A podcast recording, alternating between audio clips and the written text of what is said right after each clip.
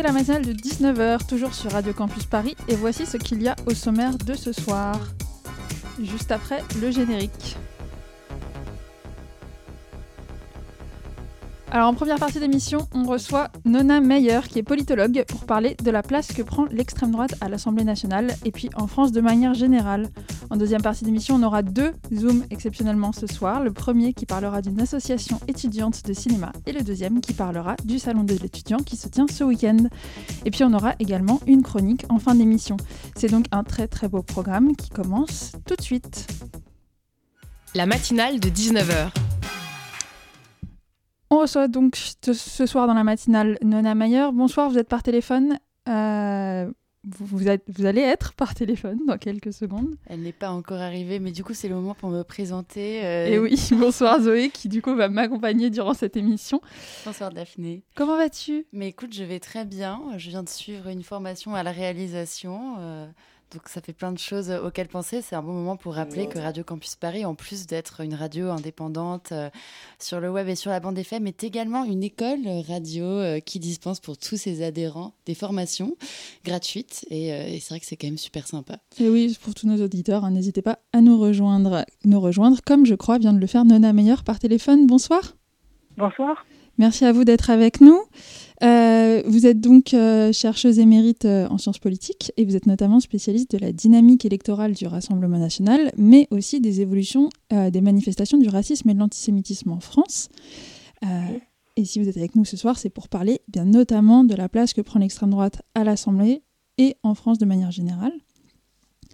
Alors pour commencer un petit peu avec de l'actualité, euh, le 3 novembre dernier, le député France Insoumise Carlos Martens Bilongo était en train d'évoquer la situation de l'Ocean Viking, qui est donc un, navire de l'association SOS Méditerranée, qui était à la dérive en Méditerranée, alors que l'Italie post-fasciste de Giorgia Meloni lui refusait un débarquement d'urgence. Il a été interrompu par Grégoire de Fournas, député Rassemblement national, qui a crié qu'il retourne en Afrique. En conséquence de son racisme, il a reçu la sanction la plus lourde possible à l'Assemblée, à savoir une exclusion de 15 jours de l'hémicycle, ce qui a pu paraître un petit peu léger pour pas mal de citoyens euh, choqués par ses propos. Euh, et cet incident, il s'inscrit dans un historique de position et de déclaration raciste de, Grégoire de Fournas. Et c'est loin d'être le seul député RN à avoir ce type d'historique. Alors, est-ce que selon vous, on peut s'attendre à une multiplication de ces incidents euh, malgré la sanction de ce député? Je pense que non, justement, parce que Marine Le Pen a tout de suite réagi en leur demandant de se tenir un peu. Donc ils vont essayer. Mais euh, chasser le naturel, il revient au galop. Ce n'est pas la première fois. Là, ils sont députés. C'est particulièrement grave et visible. Mais on l'a vu à chaque fois qu'il y avait des élections municipales ou régionales, au niveau des candidats, il y avait des dérapages racistes, antisémites, du même type. Euh, le problème, il faut distinguer, il n'y a pas simplement le racisme, il y a au fond le fait que le Rassemblement national, au cœur de son programme, quel que soit le lissage de son image et la stratégie de dédiabolisation, garde la préférence nationale rebaptisée priorité nationale, ce qui est une conception exclusionniste de la démocratie et ce qui va contre les principes fondamentaux, la Constitution qui postule l'égalité de tous les citoyens devant la loi, devant le service public, euh, indépendamment de leur euh, origine, euh, mm. religion. Donc tout ça nous montre qu'il y a une, histoire au Front National, aujourd'hui le Rassemblement National, et qu'au-delà des attitudes racistes individuelles, mm. il y a un programme politique qui est un programme d'exclusion. Moi, j'avais une, euh, question euh, pour vous par rapport à, ce que vous venez de dire sur, euh, sur Marine Le Pen et sa réaction, qui, a dit à ses députés d'un peu de se calmer.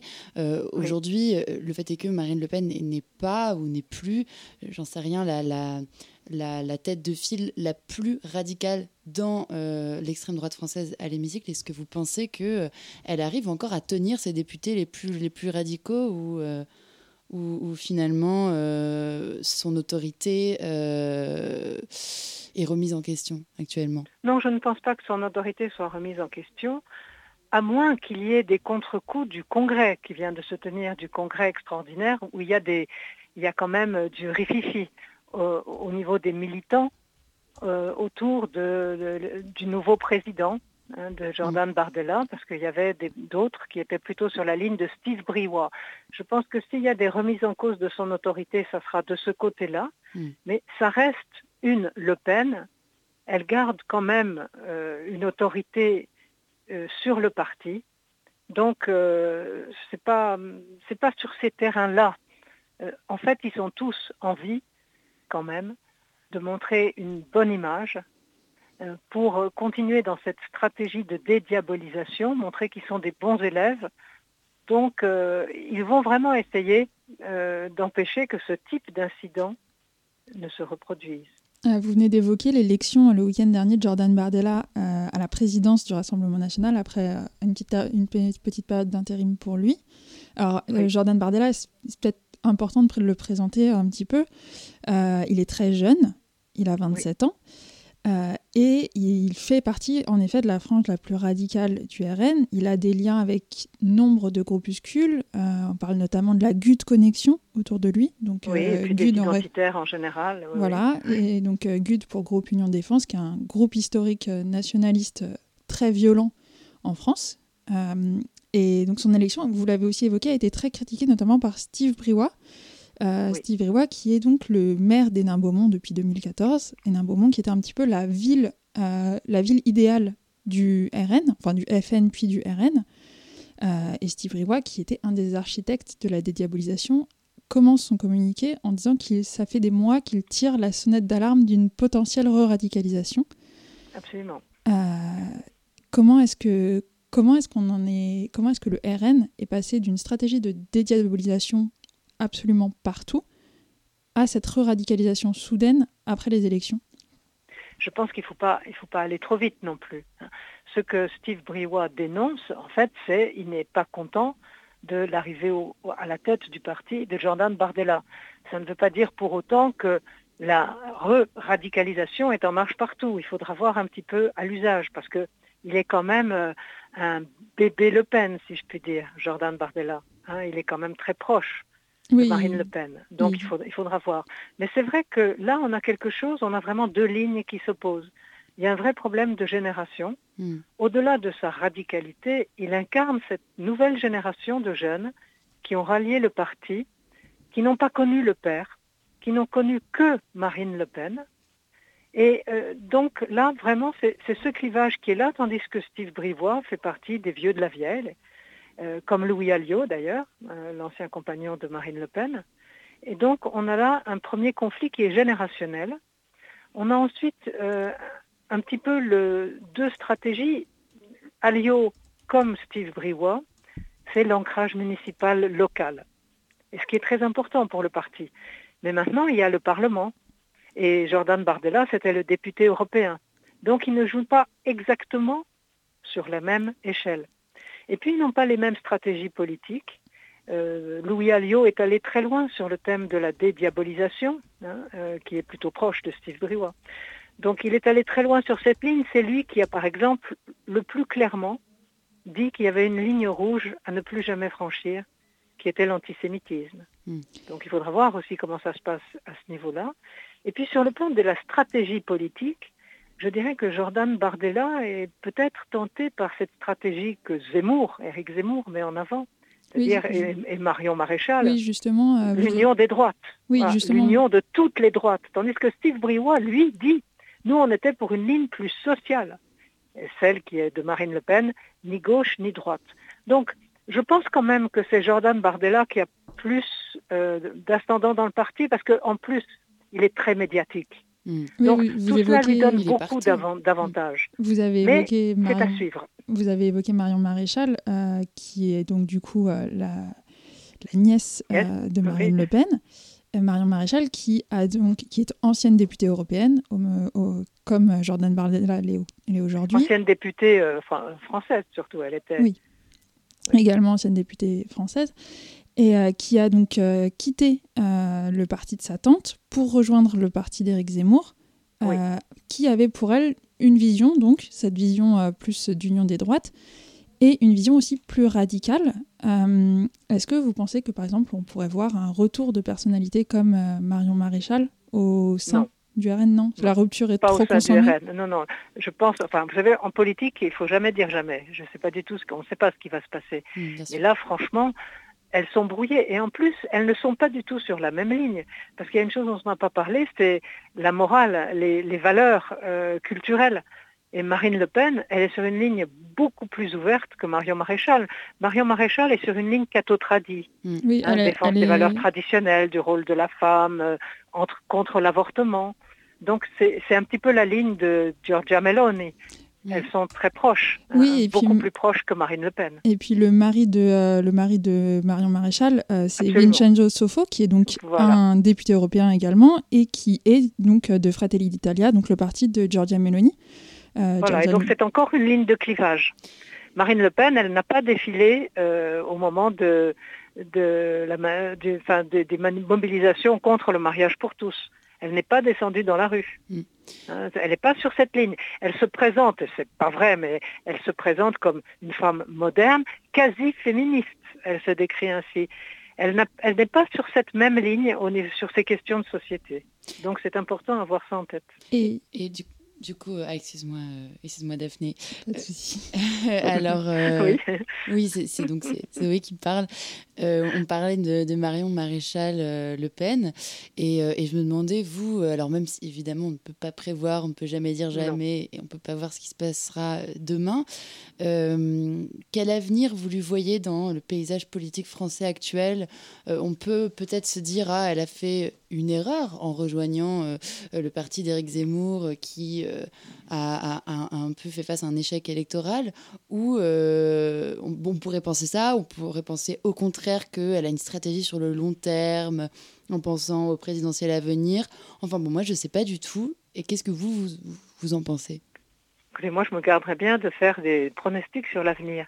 Mais je dirais qu'elle est quand même sur une ligne un peu gramscienne, c'est-à-dire au fond le combat culturel. Hein, on, parle quelquefois de Gramsci, hein, Gramsci, qui a théorisé euh, ce mode d'action. Il n'y a pas que les élections pour elle. Elle insiste sur la formation, sur le combat culturel. Hmm.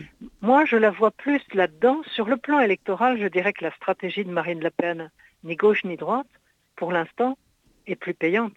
Hmm. Si vous regardez sur le plan électoral, le gros de ses troupes, c'est quand même euh, des catégories populaires qui ont le sentiment de dégringoler de l'échelle sociale. Hein, c'est des ouvriers quand ils votent, c'est des femmes employées dans le secteur du service, du care, des, auxiliaires qui sont dans des situations mal payées, boulot précaire, mm. mal reconnues. Quand elles vont voter, parce que ces catégories précaires sont aussi celles qui s'abstiennent le plus, elles vont voter pour Marine Le Pen. Mm. Donc euh, sur le plan de, électoral, de la tactique électorale, je dirais que c'est Marine Le Pen, pour l'instant, qui a raison. Et, il faut regarder son extraordinaire dynamique électorale, qui tient aussi à un autre élément qui l'oppose à Marion Maréchal.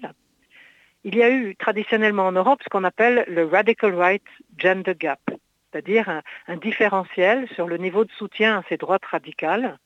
Euh, les femmes, traditionnellement, votent moins pour ces partis. Hmm. En France, du temps du père, de Jean-Marie Le Pen, il y a eu jusqu'à 6 à 7 points d'écart entre le niveau de soutien des hommes et des femmes pour Le Pen au présidentiel, avec l'idée qu'il avait une aura de violence, d'extrémisme, qu'il était profondément sexiste et misogyne, hmm. comme Zemmour aujourd'hui. Hein. On hmm. se retrouve avec un vrai clivage là entre hommes et femmes.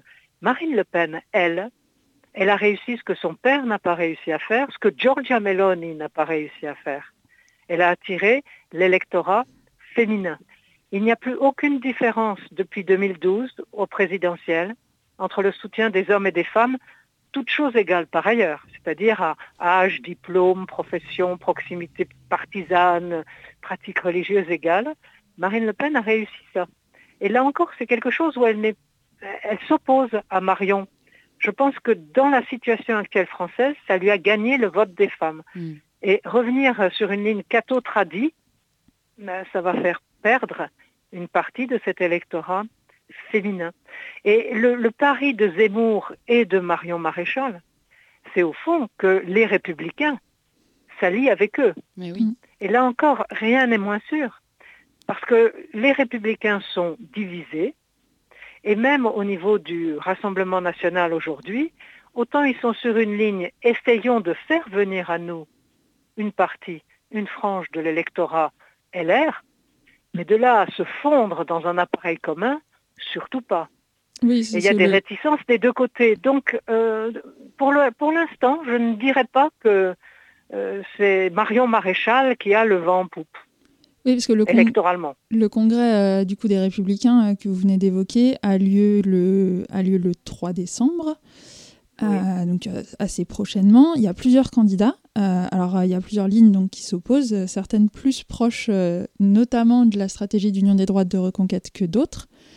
Je pense qu'un Eric Ciotti est plus sur une ligne. Voilà, notamment Eric Ciotti. Il y a également un autre candidat euh, à cette présidence, euh, Aurélien Pradier, euh, qui a récemment déclaré qu'il voulait interdire le voile partout, y compris dans la rue. alors lui, il est... peut rappeler qui est Aurélien Pradier? Qui est donc député républicain, député, député Les Républicains, et donc candidat outsider à la présidence de son propre parti. Est-ce que selon vous, la proposition qui vient de faire notamment sur le voile, c'est la conséquence un petit peu de 20 ans de normalisation des discours islamophobes par le FN, par le RN, par Reconquête dans l'espace public? Et c'est quelque chose qu'on n'aurait pas pu entendre il y a 5 ans. Mais même Marine Le Pen est sur une ligne euh, moins, moins radicale, parce qu'elle a dit qu'elle voulait, qu'elle souhaitait à terme interdire le port du voile dans l'espace public, mais elle s'est empaillée avec Zemmour parce qu'elle a accepté de poser sur un selfie avec une jeune femme voilée, ce que lui a reproché Zemmour, et il a dit qu'est-ce que vous voulez que je fasse avec cette jeune fille, que je lui arrache son voile? Donc c'est compliqué. Et si vous, si vous regardez l'opinion publique, eh bien, euh, progressivement, on le voit bien avec euh, le sondage annuel qu'on fait pour la Commission nationale consultative des droits de l'homme sur le rapport aux minorités, les attitudes à l'égard des minorités. Euh, le rejet, autant il y a un rejet massif de la burqa, du voile intégral, mhm. autant progressivement, il y a une acceptation du foulard. Donc, euh, il faut faire attention aussi à l'opinion française dans ses profondeurs. Mhm. Euh, Et quand vous parlez d'islamophobie, hein, euh, il y a bien sûr, on a avec toujours ce sondage, je pense à l'indice de tolérance qu'a créé Vincent Tibéry, plutôt qu'une question, il en prend une soixantaine, 75 actuellement posées plusieurs fois pour avoir un indice solide. Et il fait à la fois un indice d'acceptation des minorités en général et par minorité. On, voit quelle est l'acceptation des juifs, des roms, euh, des, noirs et euh, des musulmans. Et on voit clairement effectivement que euh, la, la, minorité la plus rejetée, c'est les roms en France comme dans toute l'Europe, de mm. très loin. Mais au-dessus, il y a les musulmans. Leur acceptation progresse régulièrement, mais il reste une hiérarchie. Les mieux acceptées sont les personnes qui sont vues comme euh, africaines, venues d'Afrique, noires, d'un côté, les personnes juives de l'autre. Là, l'indice est au plus haut d'acceptation. Et beaucoup, aujourd'hui, on est à 68 pour sur 100 comme acceptation globale. On est à 10 points au-dessus pour les juifs et pour les noirs et on est aux alentours de 60 et quelques pour les musulmans. Donc il y a une crispation autour de l'islam. Ça, je suis d'accord. Et pourtant, progressivement, depuis 2015, paradoxalement, l'acceptation des musulmans, de leur religion, progresse. Donc, d'une certaine façon, Marine Le Pen et, toute cette élite politique euh, de droite crispée contre l'immigration, elle est à contre-courant. Merci beaucoup, Nana Meyer. On, on va faire une petite pause musicale, on revient tout de suite après ça. On vous retrouve. Merci.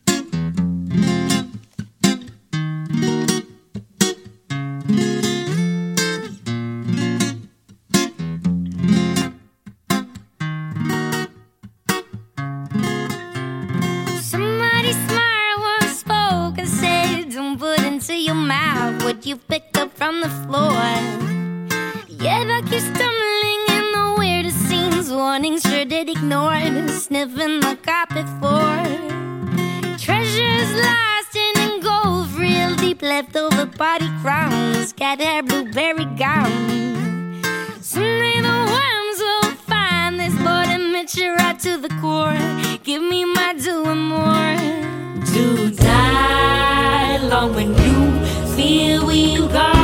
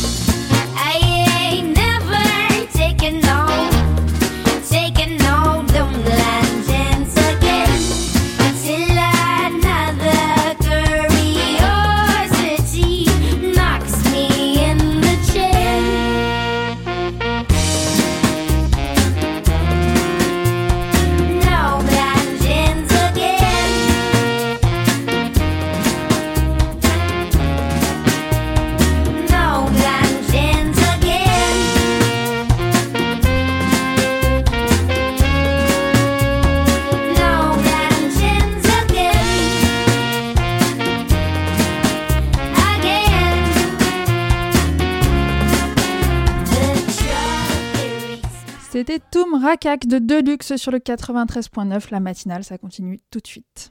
La matinale de 19h. Et nous sommes toujours en compagnie par téléphone de Nona Meyer pour évoquer euh, donc la place de l'extrême droite à l'Assemblée nationale, en France et dans le paysage électoral. Vous êtes toujours avec nous? Je suis toujours avec vous. Merveilleux. Eh bien, Bonsoir. rebonsoir à vous. Alors euh, juste avant, juste avant, euh, juste avant cette petite pause, on évoquait, euh, on évoquait la possibilité d'une transversalité euh, entre différents de, entre différents partis de droite et d'extrême droite, la possibilité d'une stratégie d'alliance qui marchait plus Oui. ou moins.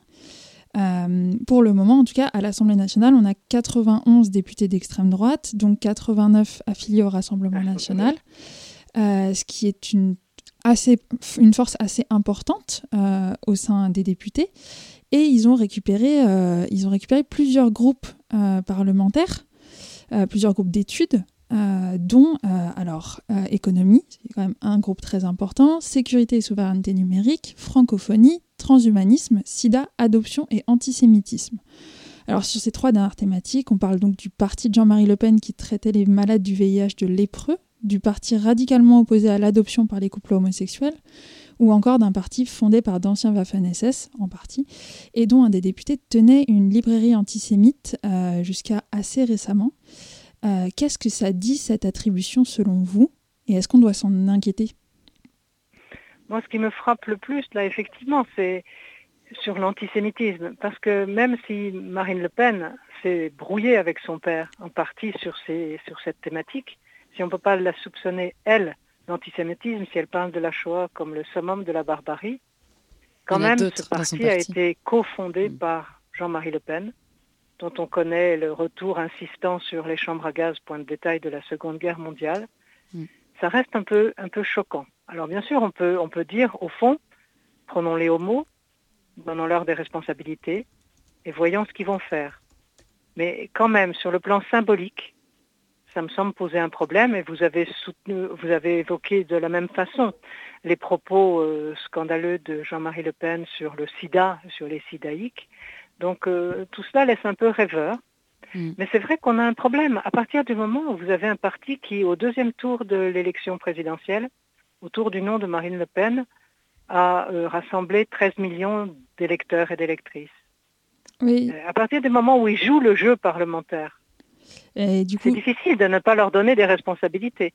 Oui, mais du coup, par exemple, concernant l'attribution de ce groupe sur l'antisémitisme. Oui, me euh, fait problème. Oui, euh, alors un des députés élus, un des nouveaux députés du RN, c'est Frédéric Boccaletti, qui a été élu dans le Var, euh, qui est connu pour un certain nombre de faits d'armes. Alors actuellement, il siège en, il siège en commission défense. Et donc, euh, les faits d'armes de Frédéric Boccaletti, c'est notamment le fait d'avoir tenu pendant des années une librairie antisémite, ouvertement antisémite à Nice, et d'avoir également euh, tiré sur, euh, sur deux jeunes racisés quelques, quelques années après, après l'assassinat d'un jeune homme à Marseille par deux colleurs du Front National de l'époque. Oui, je me souviens. Alors évidemment, on se doute que Frédéric Boccaletti ne va probablement pas participer au groupe d'études sur l'antisémitisme. Je pense que non. Mhm. Mais, ça pose problème, je suis bien d'accord. Mais ce qui pose problème, au fond, et, le Front National est une épine dans le pied des autres députés. Je veux dire, euh, là, ils sont aussi au pied du mur. Euh, est-ce qu'on accepte leur voix? Hmm. Est-ce qu'on les boycotte? Je veux dire, là, ça oblige vraiment à clarifier la situation. Et, et moi, je suis assez traumatisée par ce qui s'est passé euh, lors de la dernière élection présidentielle, où il n'y a pas eu de front républicain et où euh, Macron et une partie de ses proches ont mis sur le même plan l'extrême gauche et l'extrême droite, hmm. même la gauche y et, compris, et, la droite extrême. Y compris aux législatives où on a eu des candidats, des candidats Renaissance qui perdaient au premier tour et face à des duels euh, NUP Rassemblement National ne donnaient pas de consigne de vote. Il y avait absolument. Voire appelé à l'abstention. Il, y il y a eu deux sondages concordants, euh, IFOP et Louis Harris, montrant euh, du coup l'attitude des électeurs et des électrices euh, quand on était euh, confronté à un duel entre RN et NUP d'un côté ou RN et les macronistes de l'autre, où on voit clairement que dans tous ces cas de figure, les électeurs et les électrices, en majorité, se sont abstenus. Autrement dit, la mobilisation, et c'est surtout à gauche que ça me choque, il y a eu un moment où, à gauche, on se mobilisait quoi qu'il arrive, contre les candidats de la droite extrême. Donc euh, c'est au niveau des autres, des autres, euh, la, manière de les, accepter, euh, de poser des limites. Ils sont là, ils sont élus, mais c'est pas la peine non plus de leur faire un tapis rouge. Et, on fait attention de, à quelle commission et à quel groupe on les attribue. Oui, alors après, au niveau de l'attribution des commissions, euh, c'est alors ça, enfin de l'attribution des groupes d'études, euh, en l'occurrence, c'est le RN qui a choisi au premier tour euh, de, de, parce que du coup, au niveau de l'attribution de ces groupes, chaque groupe parlementaire par taille choisit eh une première, une première série de groupes puis une deuxième, etc. Et il n'y a pas de groupe NUP. Euh, les députés NUP sont tous élus, euh, sont tous, siègent tous dans les groupes de leurs partis respectifs. Oui, oui, je sais bien. Euh, c'est la force, c'est la force du RN. Mais que dit ce choix aussi de la part du RN d'avoir choisi J'y verrais une forme de provocation. C'est une forme de provocation qui est la même que celle qui les conduise à, voter une motion de soutenir soutenue par la NUP. Hmm. C'est de, de diviser les camps d'en face. Et c'est à la fois le plaisir de diviser la gauche et la droite et aussi de poursuivre leur stratégie de dédiabolisation. Hmm. Donc euh, pour eux, c'est tout bénéfice. Moi, je me demandais justement, Nona Mayer, euh, en quoi on peut dire que euh, le macronisme, c'est un, terme un petit peu barbare, mais en gros, les cinq ans de politique de Macron et les stratégies électorales de 2017 et surtout de cette année, ont rendu, ont renforcé euh, l'extrême droite et, le RN surtout. Justement. Il n'y a pas que. Oui. Il n'y a pas que Mm. Macron. En fait, si Macron a gagné en 2017, Hmm. c'est parce qu'il y avait une- un effondrement de la gauche et de la droite qui s'est renforcé pendant le quinquennat. Mais on ne peut pas faire porter toute la responsabilité sur Macron. Vous pensez que euh, il a La il en a gauche et pas- la droite ont leur part de responsabilité. Certainement, oui. Et au niveau de ce qu'on appelle en général l'ouverture de la fenêtre euh, d'Overton, euh, est-ce que dans cette responsabilité, euh, il y, a aussi, euh, il y a aussi eu un décalage du centre politique vers la droite Euh, Et qu'est-ce- est-ce qu'on peut considérer que cette fenêtre, elle, est, cette fenêtre, elle a été complètement ouverte Moi, j'aime bien qu'on réexplique ce que c'est. euh, je, je- je suis Ah oui, bah, spécialiste que expliquer Daphné ce que c'est, parce que moi, ça ne fait pas partie des concepts que j'utilise.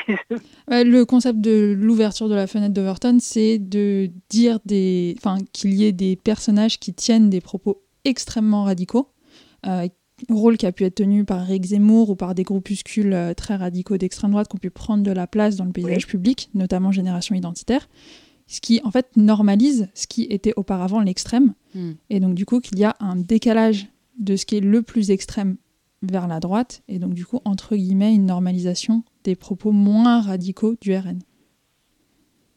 Oui, enfin, il est évident que Éric Zemmour a été un, un magnifique repoussoir pour Marine Le Pen. Il a réussi à la faire paraître modérée. Hmm.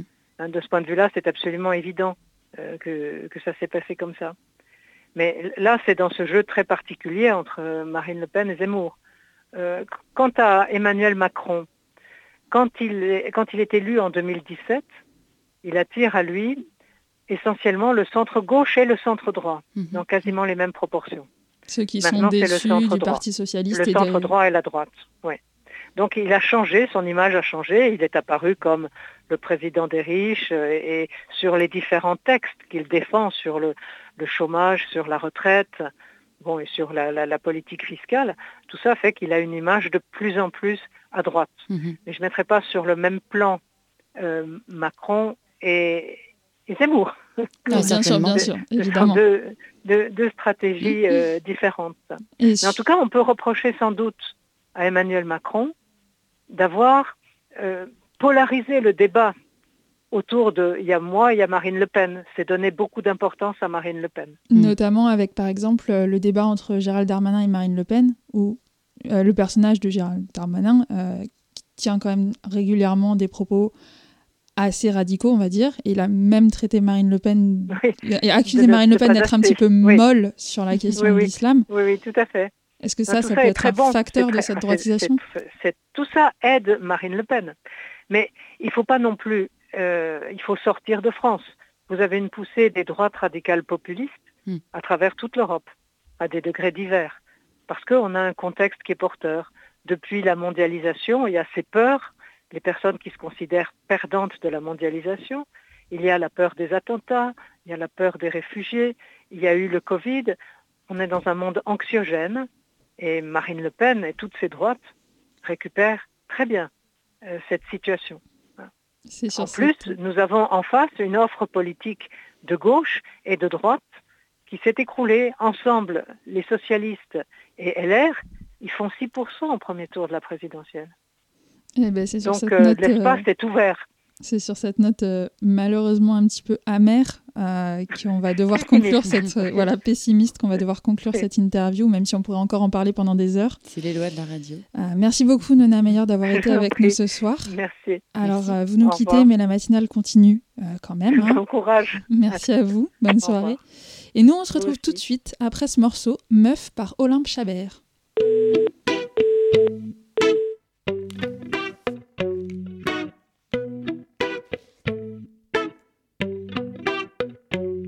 J'ai un problème avec les belles meufs. Elles me fascinent et je peux pas m'empêcher de les bouffer du regard dès que j'en croise une au détour d'une teuf. Je sens ma langue qui s'agite comme un poisson dans son bocal, blonde incendiaire, sévère ou pompière. Et de la pâtisserie sous les doigts nus de la boulangère. Et les petites brunes, je sais que sous leurs airs. De petites gamines ingénues se cachent des talents culinaires. Jouer, jouer avec elles, qu'elles posent leur bouche sur la mienne. Je voudrais pas leur faire de la peine, parce qu'au fond je suis pas sûre. Garçon fille,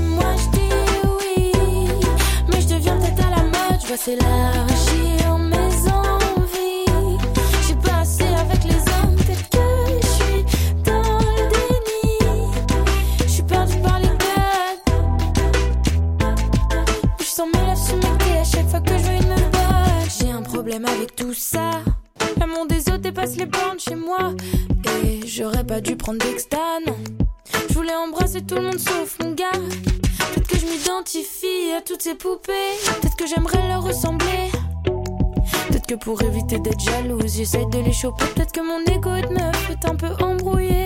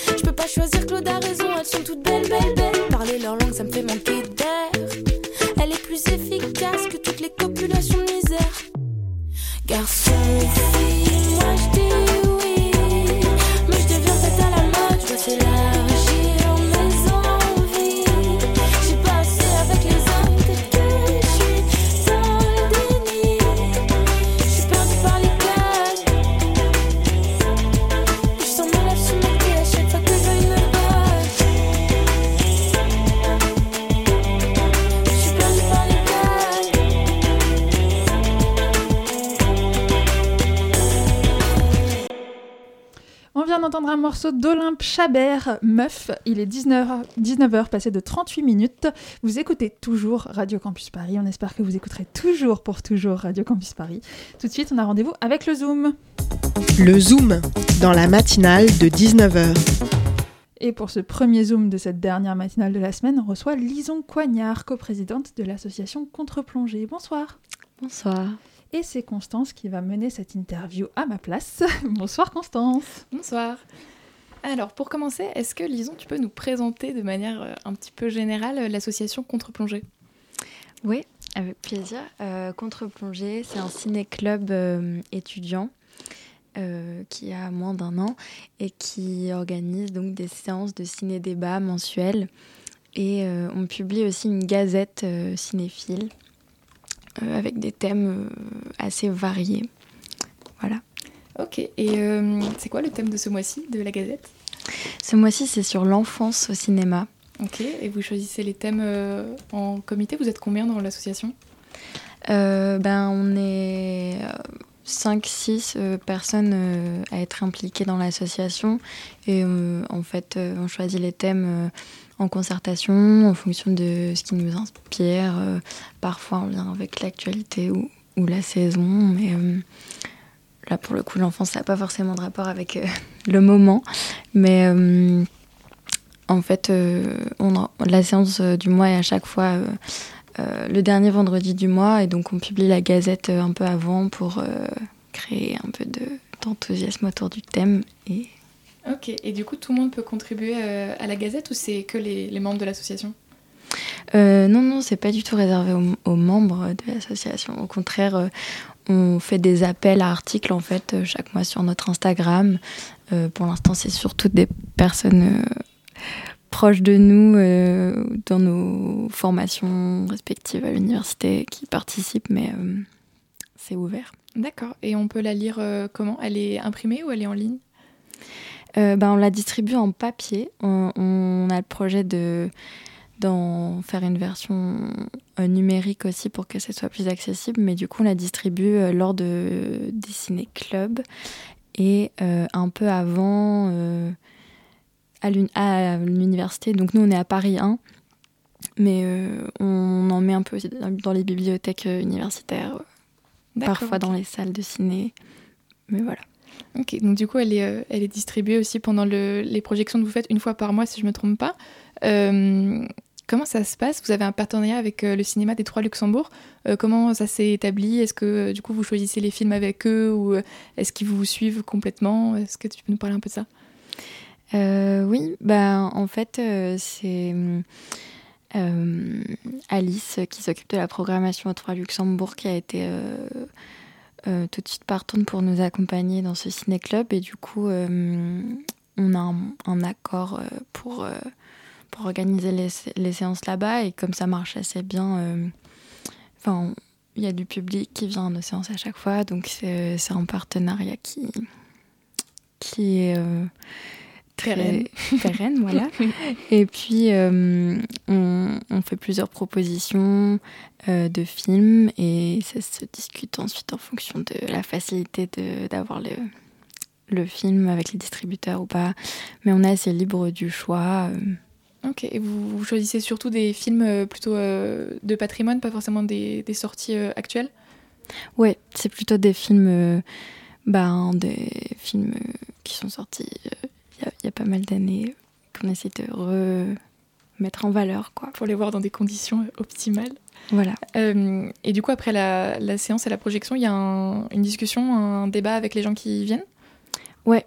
en général, il y a toujours un, intervenant ou une intervenante qui euh, est un peu habilité à, discuter du film, à animer le débat, euh, que ce soit euh, une personne qui a fait des recherches sur le film, le cinéaste ou la période, ou une personne qui fait partie de l'équipe du film quand c'est possible.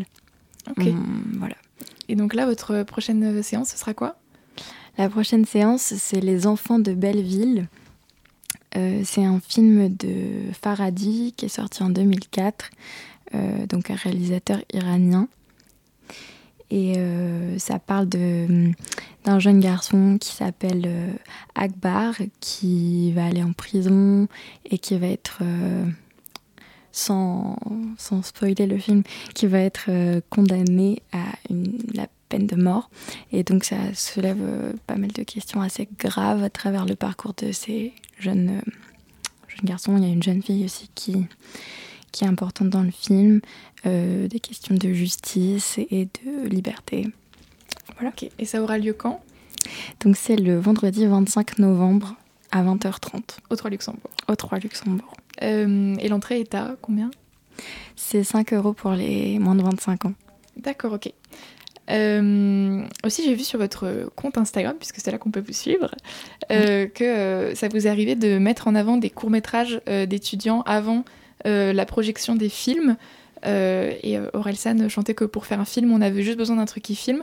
Est-ce que tu es d'accord avec ça? Est-ce que tu penses que on a juste à se lancer et, et à s'entraider entre étudiants pour un peu mettre en avant nos projets Ou est-ce que c'est un petit peu plus dur de faire du cinéma aujourd'hui? Est-ce que tu as un, avis là-dessus? Bah, Oui, oui, je suis plutôt d'accord. Il faut, faut avoir euh, des idées et puis euh, euh, ensuite avoir un public, c'est ça qui compte aussi. Enfin, pouvoir montrer son film. C'est pour ça qu'on a eu envie de mettre en place ce dispositif de court métrage. Du coup, ça, va, ça tend à être plutôt en alternance entre euh, des séances euh, qui sont suivies d'un débat et des séances qui sont précédées d'un court métrage pour des raisons pratiques. Euh, du coup, ouais, c'est hyper valorisant quand on, quand on est un jeune cinéaste de présenter son film en salle et, de pouvoir échanger à propos de, sa production. Donc, bah oui, par exemple, la, jeune fille qui avait euh, présenté son film à notre euh, ciné-club de septembre, elle était, euh, elle a 20 ans et c'était sa première vraie production de film. Et donc, je pense que c'était très valorisant pour elle de pouvoir le montrer. quoi. Super. Et tu as dit que l'association était assez jeune, elle avait moins d'un an. Donc elle s'est formée après une période un petit peu dure pour les cinémas qui était la pandémie. Euh, et là, récemment, on assiste quand même à une, fréquentation euh, extrêmement basse des cinémas et assez alarmante. Et euh, c'est vraiment une baisse historique. Et Jérôme Sédou, qui est un, producteur assez important, a dit que de toute façon, les Français ne voulaient pas aller au cinéma pour voir des films chiants. est-ce que tu, qu'est-ce que tu penses de ça? Est-ce que tu as une idée de pourquoi il y a aussi peu de monde qui va au cinéma en ce moment Est-ce que tu as des sorties à recommander pour motiver les gens à aller au cinéma en ce moment? Ah bah c'est une c'est vrai que c'est une grande préoccupation, la fréquentation des salles. Euh, c'est pas du tout la même expérience qu'on peut avoir en regardant un film seul chez soi, mais c'est sûrement ça qui, euh, qui, qui, explique la baisse de fréquentation, c'est le fait qu'on regarde des films sur les plateformes, que c'est plus simple et qu'on a pris l'habitude euh, aussi en étant isolé de procéder comme ça. Euh, mais c'est vrai que, ben, surtout quand on habite à Paris, on a accès à, une diversité de films euh, qui est, euh, une, chance et qu'il faut continuer à,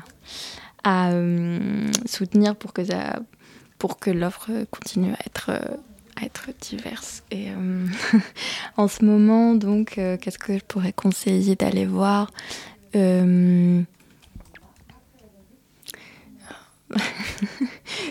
Il y a, euh, oui. Bah moi, le dernier film que j'ai vu, c'était La conspiration du Caire, donc je ne sais pas si, euh, si c'est celui que tu allais recommander, mais en tout cas, moi, je le recommande dans les sorties euh, des dernières semaines. Mm. Il est un petit peu sombre, mais, mais très sympa.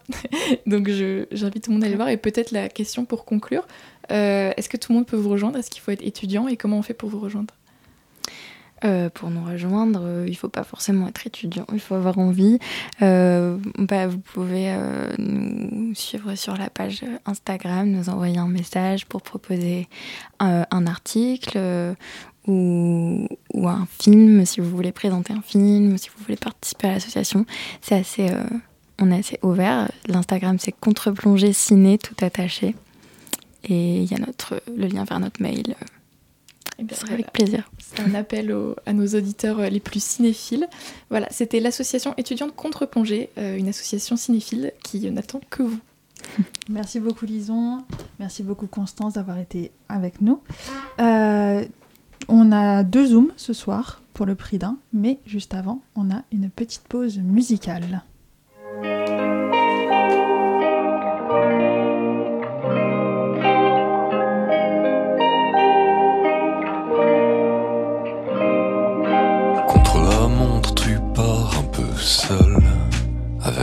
Tes idéaux, tes faiblesses.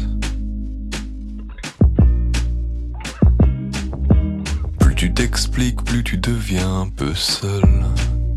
Ils pourront dire ce qu'ils veulent.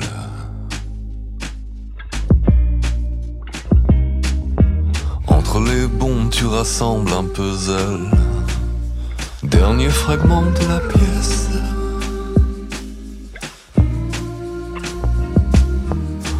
La montre, tu te bats un peu seul. À quelques secondes du réveil, doucement. Attention à l'intervalle entre le marchepied et le rêve.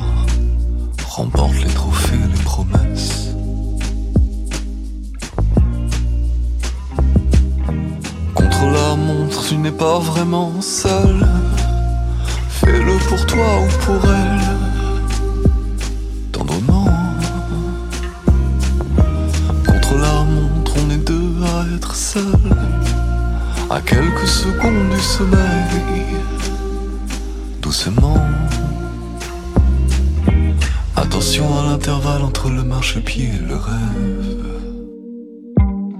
32 août sur la terre.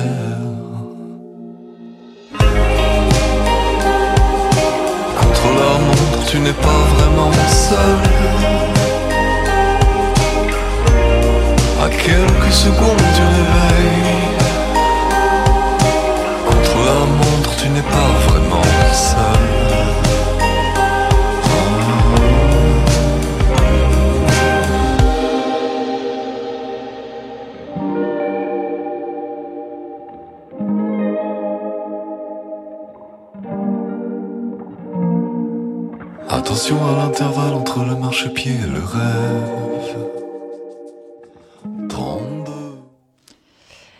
d'entendre Contre la montre de Deck. Comme promis, on enchaîne après avec le deuxième zoom.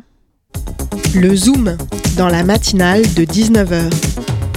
Et pour ce deuxième Zoom de la soirée, on reçoit par téléphone Julie Boyer, directrice pour l'Île-de-France des rencontres de l'étudiant. Bonsoir à vous, vous m'entendez bien?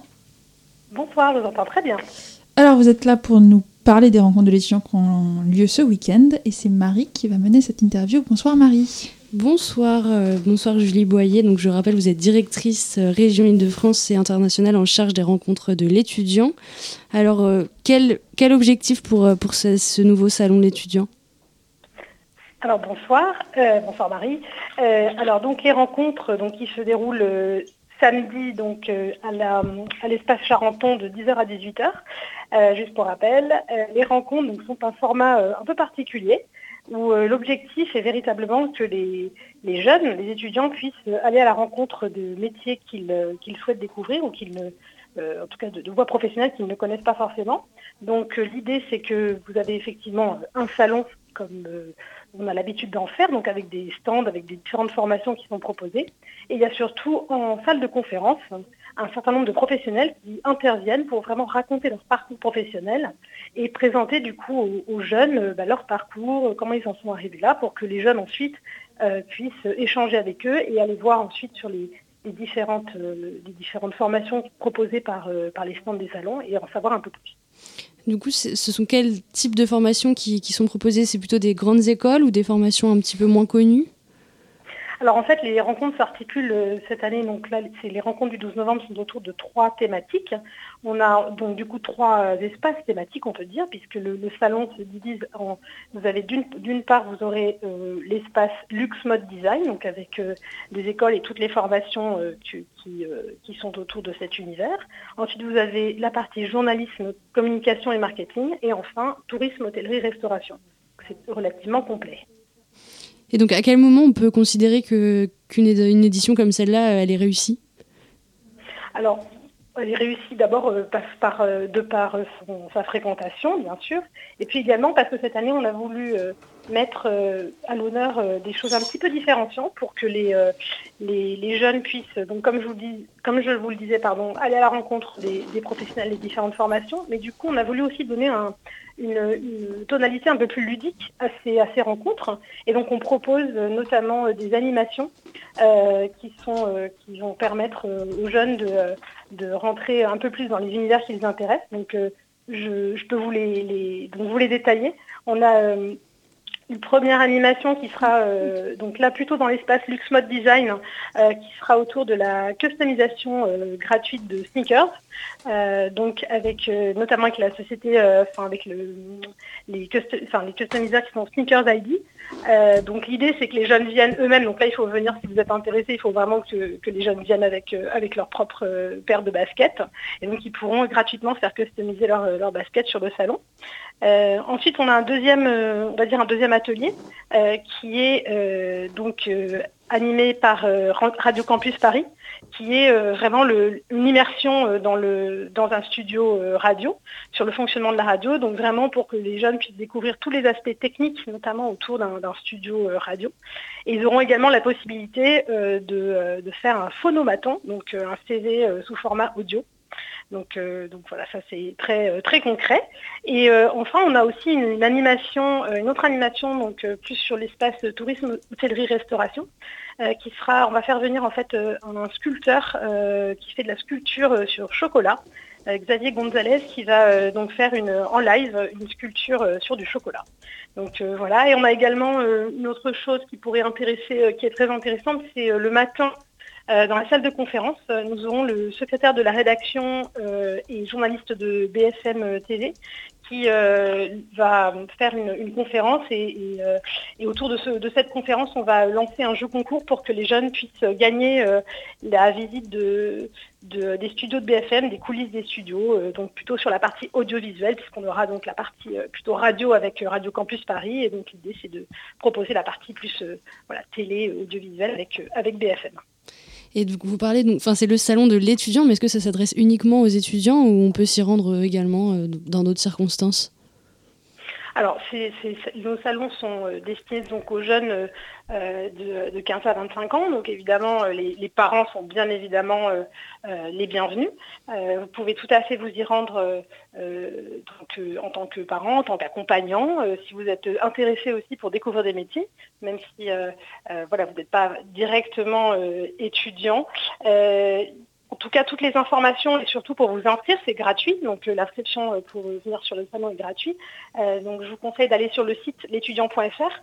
Vous avez d'abord, d'une part, vous aurez la possibilité donc, de vous inscrire et vous aurez surtout toutes les informations sur notamment toutes ces conférences dont je vous parlais au début pour rencontrer ces professionnels et avoir la liste des exposants et, et du coup pouvoir préparer votre visite de manière plus précise. Merci Julie Boyer pour toutes ces informations. Donc je le rappelle, le salon de l'étudiant, c'est le 12 novembre prochain, donc ce week-end. Merci d'avoir répondu à nos questions. Un grand merci à vous. Merci à toi Marie pour ce zoom. Et juste avant de se quitter, on a une super chronique de Rosalie qui était derrière les platines à la réalisation juste avant. Bonsoir Rosalie. Alors de quoi tu vas nous parler ce soir? Ben, Écoute, euh, je vais te parler euh, des temps de grève et euh, du cyclisme. J'ai trop hâte. La matinale de 19h. En ces temps de grève RATP, vous serez peut-être nombreuses à prendre des vélos. Alors attention, quelques petites choses à savoir. Étant cycliste moi-même, que dis-je, personne ayant la capacité de repérer un bout de verre à 3 km à la ronde, je vous mets en garde contre, quelques effets indésirables de la pratique du vélo. Premièrement, vous pourrez passer de la contemplation à l'énervement en un instant. Alors, me direz-vous, mais diable, j'habite déjà à Paris Eh bien, détrompez-vous vous lancerez un connard plus vite que l'ombre d'un vélo à pneus gonflés. Ce qui nous amène au deuxième point, les pneus. Ces objets heureusement ronds ont tendance à vous faire croire que vous n'êtes pas sportif. Alors munissez-vous de votre doute et questionnez-vous longtemps sur votre besoin de changer de pneu ou de le regonfler. En tout cas, croyez-moi, on ne sait jamais bien si c'est l'un ou si c'est l'autre. Vous pouvez toujours vous approcher de votre pneu et écouter si vous entendez de l'air en sortir. Cela vous donnerait un désert de Pocahontas des villes, Pocahontas des villes prête à sauver tous les bouts de caoutchouc, un conte moderne, comme qui dirait Qui dirait ça sur le, Sûrement le mec que vous avez traité de connard juste avant. J'aime bien me dire que ces personnes qui aiment couper les feux rouges et hurler sur des personnes euh, aiment se réfugier dans des livres de développement personnel tels que les, accords Toltec. Et je les vois bien assis dans leur canapé à se dire Mais oui, le plus important, c'est de ne pas, se dire pas dire du mal des autres, tout en recommençant le lendemain à hurler. Parce que si j'ai appris quelque chose en étant cycliste, c'est que pas grand chose, ok, mais j'aimerais vous réconforter dans ces temps de grève des transports. Mais à part vous dire que la chance est avec vous et que le sort vous soit favorable, ce qui ressemble plus à une bataille de prise de Vélib que vous allez devoir affronter demain, je ne peux pas que me résigner à vous regarder galérer en tant que jeune cycliste. Merci de m'avoir écouté, c'était Rosalie Berne. C'est sur ces notes que vient l'heure de rendre l'antenne. Merci à vous de nous avoir écoutés. Cette émission a été préparée par Marie Leroy et réalisée par Rosalie et Zoé. À mes côtés, il y avait Zoé, Constance et Marie. Moi, je m'appelle Daphné. La matinale vous quitte pour ce soir. Vous dit à lundi. Bon week-end. En attendant, ne débranchez pas votre poste tout de suite car ce soir, vous avez rendez-vous avec Mot de passe puis Monde. Belle soirée sur le 93.9.